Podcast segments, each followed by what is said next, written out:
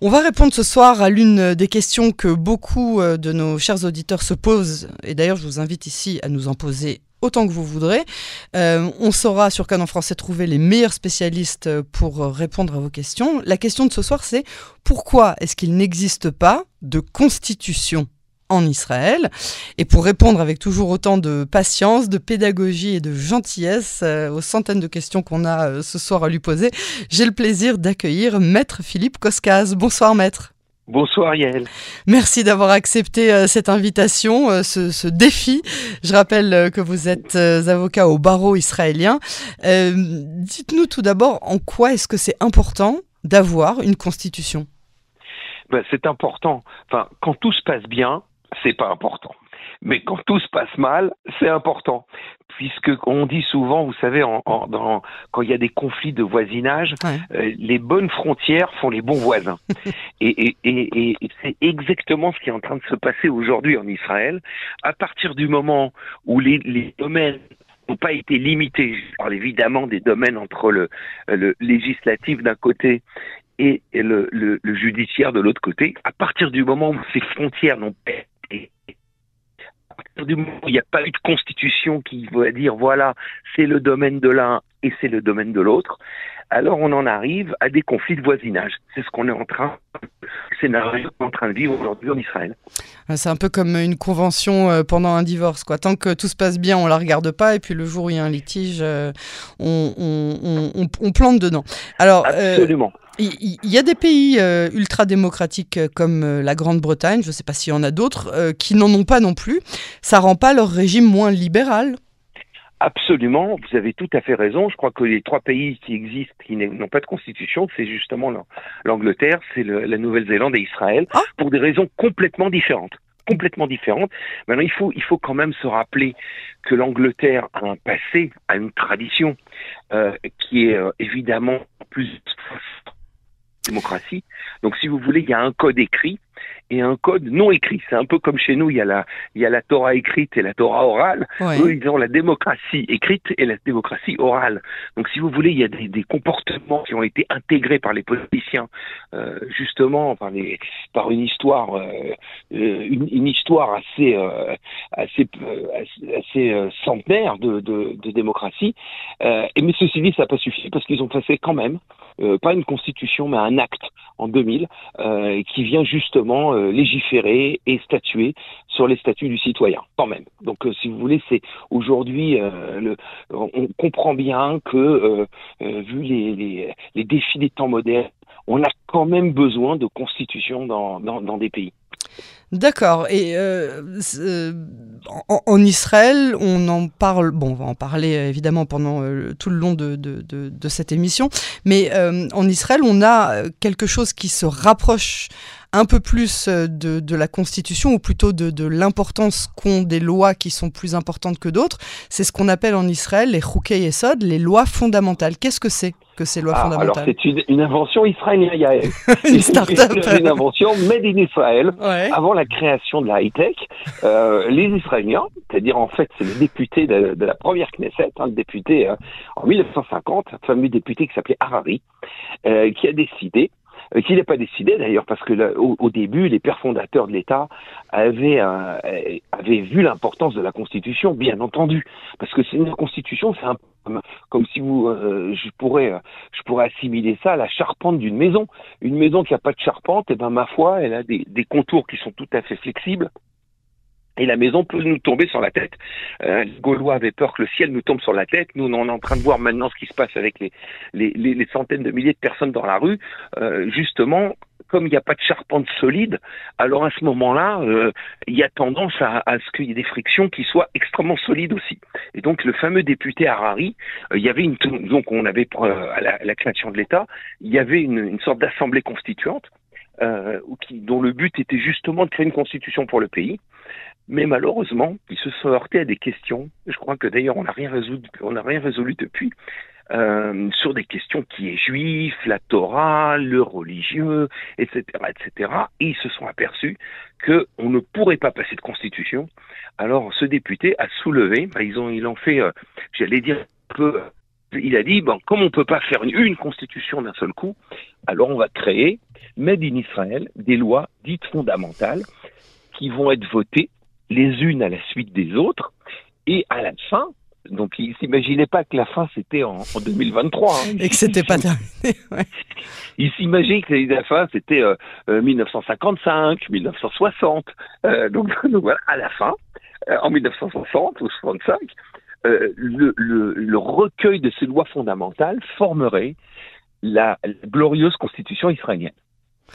Et elles ont quelque chose de particulier, ces lois fondamentales, pour être plus strictes, plus fermes que des lois que j'oserais qualifier peut-être de normales ou... Alors, oui et non dans le sens où une loi fondamentale, à la limite, il y a besoin d'une majorité tout à fait normale à la Knesset. Ah bon? 61 députés, ou même... Euh, Absolument. Mais elle a vocation d'être fondamentale. C'est-à-dire que le législateur lui-même va dire euh, euh, moi, je considère que c'est est fondamental en disant je le mets de côté.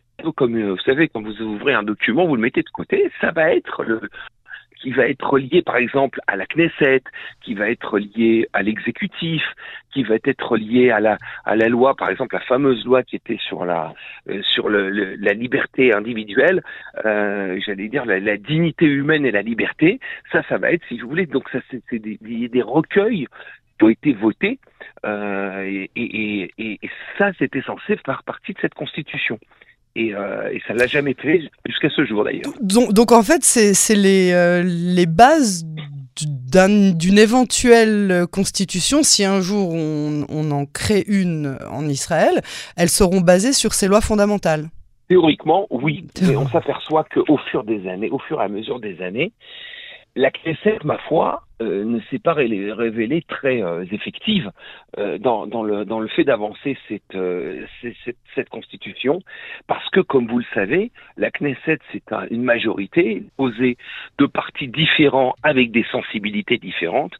Et je dois dire qu'il y a certains partis, hein, je ne veux pas les nommer, c'est les partis religieux en général, ils se sont mis pour l'une de mire de ne, de ne pas faire passer de constitution dans ce pays. Alors, pourquoi? Alors, il y avait même une, une fameuse phrase d'Arié Derry, qui est à l'heure actuelle euh, euh, donc le, le, le, président du, du parti Chasse, qui, qui s'était exprimé en, en, en, 1990. Et il avait dit, je ne sais pas si c'était une boutade ou non, mais si les douze commandements devaient être institués comme constitution dans le pays, eh ben je ne signerai pas sur cette constitution. Pour vous dire que vous montrer bien que euh, les, les, les, souvent, hein, souvent des, certains partis religieux en tout cas se sont opposés à ça. Pourquoi? Parce qu'ils considéraient qu'en fait la constitution du, du pays, bah, ça doit être la Torah, ça doit être c'est des principes divins et non pas des principes euh, et des principes, euh, j'allais dire, sociaux. voilà, sociaux, civils, politiques. Et donc vous voulez bien comprendre déjà que votre question, votre sujet de ce soir, qui était le sujet pourquoi il n'y a pas de constitution en Israël, qui peut être un sujet qui peut être euh, tout à fait candide euh, et tout à fait naïf, euh, on voit tout de suite déjà se profiler des intérêts différents, des choix de vie différents, des conceptions du droit différentes, c'est-à-dire que d'où émane le droit. Est-ce que le droit émane de la d'une de, majorité euh, qui est élue à la Knesset et qui est élue elle-même? Ou alors est-ce que c'est un droit qui est de droit divin? Donc si vous voulez, il y a, y, a, derrière tout ça, ce profil en filigrane, un certain nombre de questions qui sont des questions fondamentales. Alors, euh, du, du, coup, euh, on, quand on parle d'Israël, on parle, et c'est écrit dans, dans, dans la, la, la, lettre d'indépendance, dans, dans la, la, ce qu'on appelle la Megillah, la déclaration d'indépendance, merci. Euh, Israël est un pays juif et démocratique, donc on a quand même donné une importance à la Torah qu'on doit reconnaître, quelque chose qui, qui doit être omniprésent dans le pays, l'État des juifs. Euh, là, on mélange évidemment la religion avec euh, l'État, l'État avec la religion. C'est pas quelque chose qui fait euh, obstacle ou qui ne devrait pas faire obstacle l'un à l'autre dans le pays. Et pourtant, les, les, les, deux partis qui sont les partis orthodoxes en Israël s'opposeraient, vous nous dites, si demain on devait écrire une constitution. Bah, ils se sont déjà opposés, je vous l'ai dit, dans le passé. Ils se sont même opposés dans les années 50. C'était toujours la même type d'opposition. Maintenant, lorsqu'on dit dans la, la déclaration d'indépendance, il faut bien dire que la déclaration d'indépendance n'a pas une valeur de loi. Il a une valeur normative, elle a une valeur déclarative, mais c'est pas une loi. Mais quand on dit juif et démocratique, c'est pas forcément de dire euh, juif euh, Torah. C'est peut être, ça veut pas dire forcément juif halakha. C'est juif et démocratique selon des valeurs juives et des valeurs démocratiques.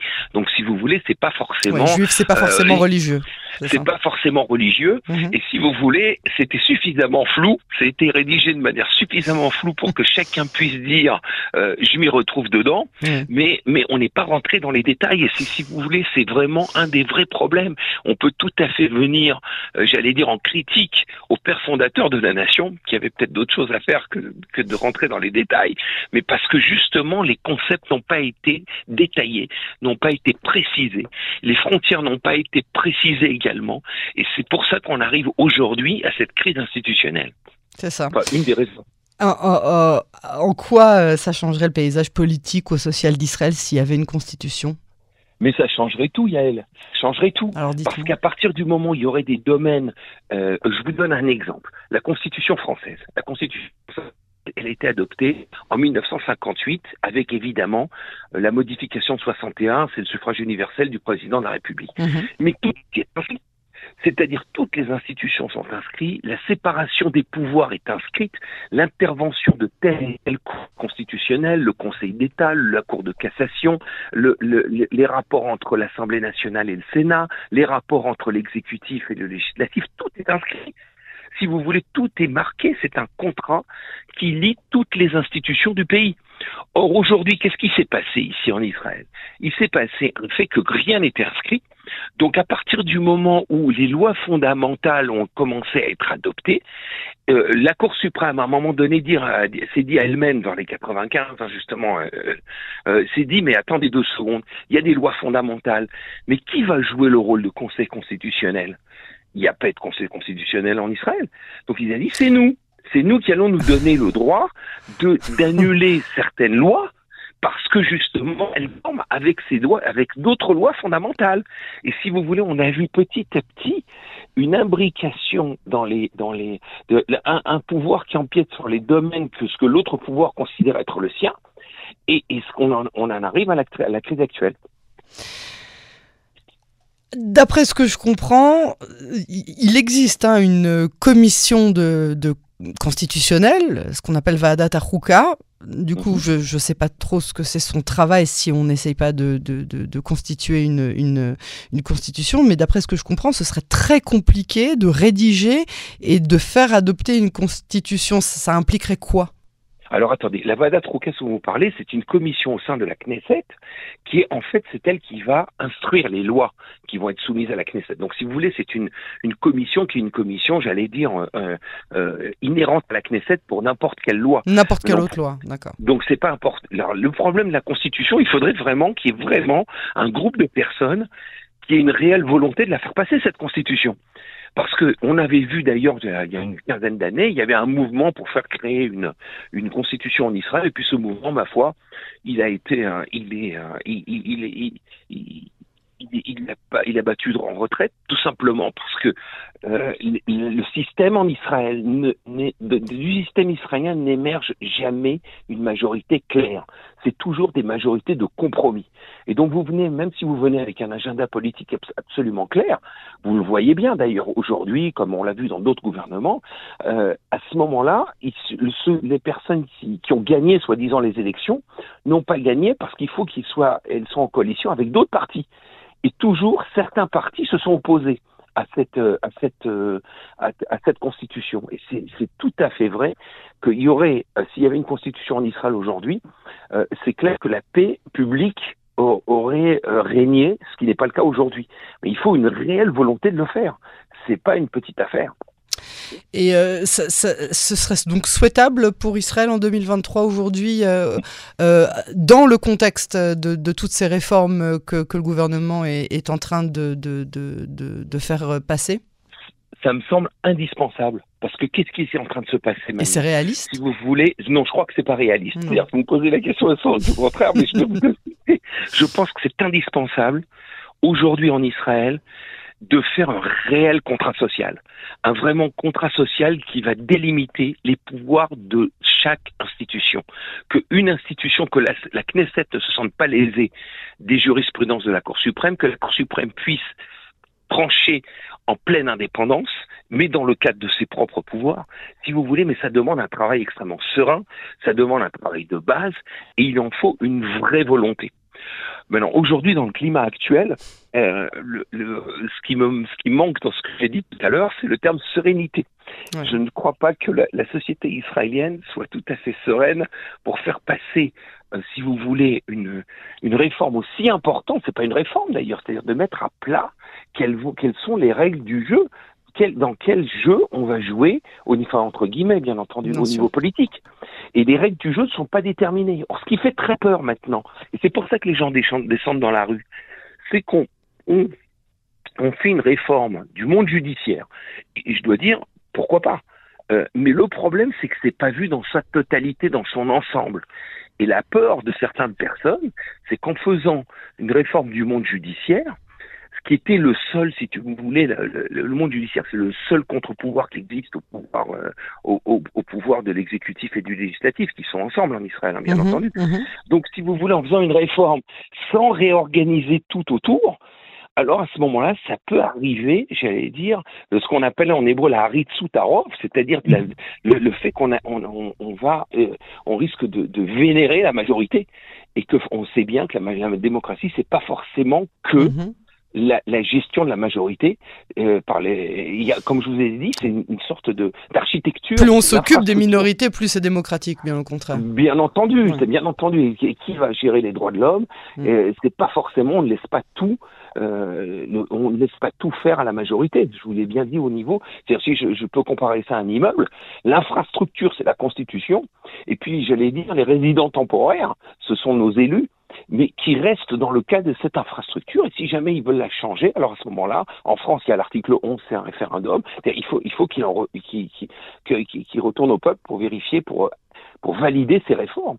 Mais à partir du moment où il n'y a pas d'infrastructure, il y a une vraie peur dans le pays euh, en, en, à partir du moment où on fait changer un des fondements du système judiciaire, que tout le système qui est déjà tout fragilisé, parce qu'il n'y a pas de constitution comme on l'avait bien expliqué, ouais. et eh ben, et, et risque de, de virer d'une démocratie telle qu'elle est aujourd'hui à un autre type de, de, de pouvoir. Euh, et il y a beaucoup de gens qui ont peur de ça aujourd'hui. Maître Philippe Koskas, merci beaucoup euh, pour cet éclairage si important. À très très bientôt sur les ondes de Canon français. Merci beaucoup Yael. Au revoir.